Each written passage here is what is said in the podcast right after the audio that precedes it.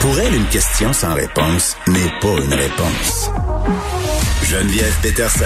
Cube Radio. On est avec Elsie Lefebvre qu'on peut lire dans le journal de Montréal et dans le journal de Québec. Salut Elsie. Allô Geneviève. J'avais assez hâte qu'on se parle de nos loyers. Ah ben oui, hey, non mais parce c'est une grosse bourde. Ouais. Ben non mais attends, c'est, c'est, là, euh, ben en même temps ça fait de la bonne radio, ça fait de la bonne télé là, de, de tourner un peu les euh, les propos de Monsieur Legault en bourrique qui a dit un peu hier, euh, bon à Montréal les loyers ça doit commencer à, à 5 600 pièces par mois, puis quand même il a rectifié en disant qu'il parlait par part, là, genre un étudiant en colocation. Puis sur Twitter, moi je m'amuse en ce moment, c'est tellement drôle là, tout le monde environ qui s'intéresse à la politique, il y a des gens aussi, euh, bon, euh, des personnalités publiques qui s'amusent un peu à dire comment ils payaient eux autres dans leur temps. Euh, puis moi, moi je dis, en 2001, je payais 500 pièces mon 4,5 au coin Saint-Denis. Jean Talon, puis il y a des gens qui remontent vraiment à très très loin. Là, on nous parle de prix de loyer sur le plateau en 86 à 300 dollars. Donc, tu sais, ça fait boule de neige cette histoire là. Ben, exactement. c'est ça qui fait mal d'un point de vue politique pour François Legault, parce qu'effectivement, comme tu dis, ce matin, il a essayé de, de ramener la situation. Puis d'ailleurs, il était euh, fâché, je pourrais dire. Il était. Ah, il aime pas ça, euh, le PM, quand il a l'air épais. Il est vraiment pas ben, content.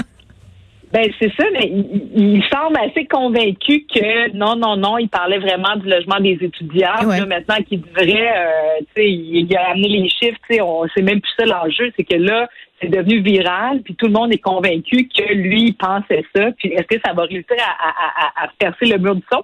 Je suis pas certaine. Puis donc, euh, euh, je ne sais pas si tu as vu, mais Manon Massé, euh, bon, évidemment, c'est c'est la question de Manon Massé, tu sais, qui, a suivi tout ça.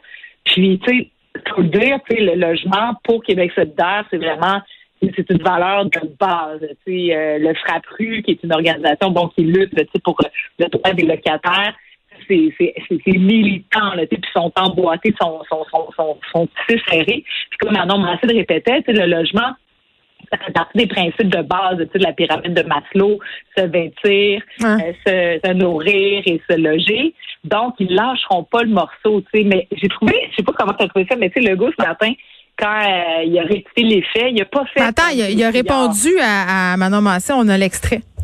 Je reconnais qu'actuellement, il manque de logements à prix abordable, entre autres à Montréal. Je le reconnais qu'il en manque. Euh, ça peut peut-être commencer à 500-600 dollars par mois, euh, assez rapidement monter à 1000 dollars par mois. Quand la chef de Québec solidaire me dit que je connais pas ça, que je suis déconnecté, je vais lui rappeler, j'ai deux fils de 26-27 ans qui ont plein d'amis qui sont dans des logements. Euh, moi, ils sont chez moi justement parce que, entre autres, ça coûte cher euh, le logement. Il y a beaucoup d'affaires là-dedans. Il y a un fils qui a des amis. Euh, moi, je, connais bien la communauté vietnamienne parce que je vais au dépanneur. C'est environ, c'est environ le même type d'affirmation. Non, mais c'est parce qu'il s'est fait remettre sa maison à 5 millions de dollars sur le nez, je ben sais pas combien de fois. En même temps, ben c'est pas parce que tu es en moyen que tu que tu peux pas avoir une idée de c'est quoi la vie à Montréal, mais quand même, en tout cas, j'ai trouvé sa réponse un peu maladroite. Ben oui, parce que... Je connais des gens. Oui, c'est ça. Je connais des gens. En même temps, tu sais, puis euh, tu sais, on pourrait parler de Pauline Marois, tu sais, qu'à l'époque, tu sais, avait une maison euh, très, très, très belle ben, et grande. Oui, en as-tu parlé? on laissait, ben, tout le monde laissait à cause de ça, parlait de ses foulards. On a, on a, on a fait nos choux dans les journaux de montrer sa résidence puis son train de vie. Exactement, mais en même temps, tu sais, on peut reconnaître aujourd'hui, tu sais, dix ans plus tard, que c'est une des femmes politiciennes qui a fait le plus pour euh, faire avancer la cause des femmes, de la lutte à la pauvreté, et tout ça.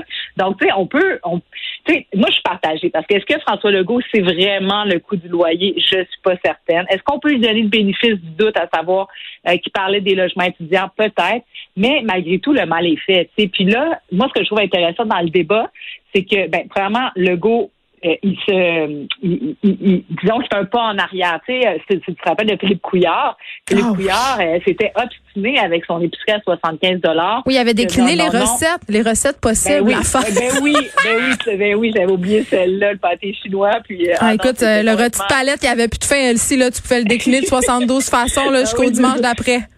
Ah oui, non, c'est vrai. J'avais oublié ce bout-là. Ben exactement. Donc, Philippe Couillard, au niveau communication 101 ou politique 101, il avait complètement échappé. C'est lui et ses conseillers. Donc là, François Legault, tout de suite, tente de, de, de, faire un virage pour dire non, non, je sais que les logements, le coût médian euh, au Québec, à Montréal, c'est 1300. Donc, tu sais, donc on peut pas là, tu sais, le, le, taguer, tu sais, qui s'obstine dans son, dans son, dans son, ben, en tout cas, dans son ignorance ou pas, là, peu importe. De en tout cas, là, il sait, là, je pense, là, je pense que ça les fait dire. Mais ce qui, est, ce qui est une bonne nouvelle dans tout ça, je trouve, c'est que ça attire l'attention sur ce dossier-là. On en parlait quand même depuis quelques semaines dans, dans les médias. Il y a eu quelques articles là-dessus, mais là, c'est devenu un, un dossier euh, chaud, peut-être prioritaire. Exactement, exactement. Puis donc, il n'y aura pas le choix comme gouvernement de donner toute l'attention euh, que, que, le dossier mérite. Et donc ça, je pense que c'est vraiment la bonne nouvelle, finalement, ultimement, là, pour les personnes qui vivent dans des situations critiques. Tu sais, le, débat à savoir est-ce qu'il s'agit d'une crise, pas d'une crise, c'est Québec solidaire lève les yeux au ciel en disant, ben évident, c'est bien évident qu'il y a une crise du logement. M. Legault dit ben une crise, c'est ce qu'on vit avec la pandémie. Bon, c'est un débat. Il n'y a pas de crise, il n'y a pas de racisme systémique. Ben, c'est ça. Mais l'important, ça sera de voir est-ce qu'il va infecter des sommes supplémentaires. Puis on l'a vu la semaine passée avec le dossier des, des femmes euh, violentées, et des centres d'hébergement. Ben, le gouvernement s'est rendu compte qu'il avait pas mis assez d'argent, puis donc on rajouté des. Mais comment ça, donc? Comment ça, il s'est rendu compte de ça maintenant? Et si je pose la question bien naïvement, parce qu'on avait tout un rapport au mois de décembre qui parlait du besoin criant de ressources, mais quand les médias, on s'est tous déchiré la chemise, euh, puis qu'on a fait 10 000 articles, puis que c'était le sujet de toutes les lignes ouvertes, puis tous les journaux, ben là, tout à coup, oups, la violence conjugale est devenue une priorité. C'est plat, ben, mais c'est ça. Ben, ben c'est plat. Puis effectivement, c'est vrai que le gouvernement euh, de la CAQ fonctionne parfois euh, ben un peu par sondage. Tu sais, comme euh, tu sais, l'exemple qui me revient en tête, c'est quand M. Legault annonce que finalement on va porter le masque partout. Sais, M. Arruda annonce ça, puis finalement ses amis à M. Legault l'appellent le lendemain parce que là, sur un terrain de golf, sur un terrain de tennis, ses amis qui jouent au tennis puis au golf, ils voulaient pas porter le masque. Ça c'est comme un peu achalant. Mais en même temps, moi, je préfère un premier ministre tout de même qui reconnaît une situation, qui dit bon, ok, j'ai peut-être pas accordé toute attention euh, que j'aurais dû, mais ultimement, l'important c'est la solution. Puis ça, on doit donner à François Legault euh, son mérite parce que les Québécois aiment ça. c'est pour ça que François Legault trône encore dans les sondages, puis est encore très apprécié de la population malgré une année, somme toute, assez difficile. Donc, par rapport au logement, je pense que bon, je pense qu'il a compris le message. Je pense qu'il est assez fin renard pour comprendre que c'est pas un dossier non plus qu'on peut balayer sous le tapis. Puis, tu sais, oui, c'est vrai que c'est la frange radicale de Québec solidaire qui revendique beaucoup cet enjeu-là, mais en même temps, c'est réel. Tu sais, à Montréal, il y a des gens, puis là, c'est pas juste des gens là, tu dans une extrême pauvreté qui sont plus capables de se loger. C'est des non, c'est des gens de la classe moyenne. J'en parlais ben, tantôt avec Benoît, euh, quelqu'un que je connais qui est prof d'université, qui a toutes les misères du monde à se loger avec ses deux enfants. Un prof d'université, là, ça gagne euh, genre 90 000 par année, là, puis il dit ça n'a pas de sens, des logements à 2 3 2 3 000 dollars par mois si tu veux quelque chose de rénové puis de neuf. Bon, tu vas me dire t'es pas obligé d'aller habiter dans quelque chose de rénové puis de neuf, mais à 2 3 000 par mois, tu veux pas non plus habiter euh, dans un logement en décrépitude là, ça a plus aucun sens pour vrai. J'ai hâte de voir qu'est-ce qui va se passer au mois de juillet, est-ce qu'on va revivre une situation comme on a vécu en 2001 où c'était la crise du logement, il y avait des familles à la rue. il va falloir faire des choses parce que là c'est ce qui nous pend au bout du nez. Là, tu vas te faire vacciner?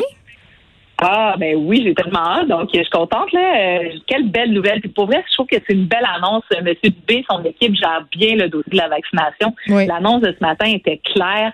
Donc, euh, puis ce qui est positif aussi, c'est que bon, on, attend deux semaines pour la vaccination générale pour qu'on puisse prendre rendez-vous.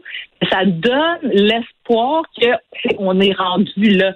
Puis le Québec fait bien les choses. Donc, euh, vaccination ouverte à tous les Québécois à partir du 14 mai. En Ontario, c'est le 24 mai. Donc, déjà là, on est meilleur. Puis, euh, ben, de la façon que ça se fait, chaque groupe va pouvoir euh, euh, ben, s'inscrire. Donc, je ne sais pas par contre la date du début de la vaccination par groupe. J'ai pas eu le temps d'aller chercher cette information précise, mais c'est sûr, le 5 mai, c'est mon anniversaire. Et puis donc, je pourrais aller m'inscrire pour la vaccination à Montréal. Donc, oui, je vais le répéter. Je vais le répéter parce que on, nous a défilé euh, des dates euh, de façon très très dès demain là, c'est les 50 à 59 ans qui vont pouvoir prendre le rendez-vous, puis après ça on va descendre à tous les deux jours par tranche de 5 ans. Donc lundi prochain le 3 mai, ce sera 45 à 49. Donc deux jours plus tard, le 5, 40 à 44 ans. Le 7 mai, 35 à 39 ans. Et moi, ça me fait rire, Elsie. Il a dit la semaine des jeunes. Ce sera ah le 10 mai. 30 à 34. Nous, ça nous concerne plus. Mais en tout cas, moi, ça me concerne plus. euh, le 12 mai, 25 à 29 ans. Et le 14 mai, 18 à 24 ans. Puis tantôt, pendant la, la période de questions, parce qu'on se pose beaucoup de questions sur la vaccination des 16-17 ans. Là, on nous a mm-hmm. Christian Dubé qui, a répondu qu'il devrait attendre la vaccination scolaire. Donc, les jeunes de cet âge-là euh, ne seraient pas vaccinés dans la foulée de la vaccination de masse, parce que c'est quand même une demande qu'on a là, depuis euh, euh depuis quelque temps quand on voit la, la, contamination dans les écoles, euh, de se dire que ces jeunes-là vont rester pas vaccinés. Je voyais qu'il y avait une entreprise qui était en train d'essayer de faire homologuer aussi un vaccin pour les 12 à 15 ans, je crois. Ça va prendre ça. Oui, Pfizer, effectivement. Puis Pfizer était, ben, était accrédité là, pour mm. euh, les 16-18 ans. Donc, euh, moi, je pense qu'on pourrait avoir droit à des annonces euh, peut-être surprises si, si on reçoit on les attend. 16, du gouvernement. 16, 17 ça pourrait être une bonne nouvelle. Ben, c'est ça, parce que ça pourrait être une bonne nouvelle qu'ils puissent se faire vacciner ben avant la fin des classes plutôt que dans le scénario où on parle de la rentrée scolaire euh, de septembre. Il me semble que ça, ça jetterait un bombe sur toutes les familles si on était capable. Ah, mais les ados euh, verraient le bout, euh, le bout ben parce qu'ils sont un peu tannés. Il y a vraiment une grogne en ce moment. Donc, moi aussi, je m'attends des bonnes nouvelles de ce côté-là. Ici, merci. Merci, Geneviève.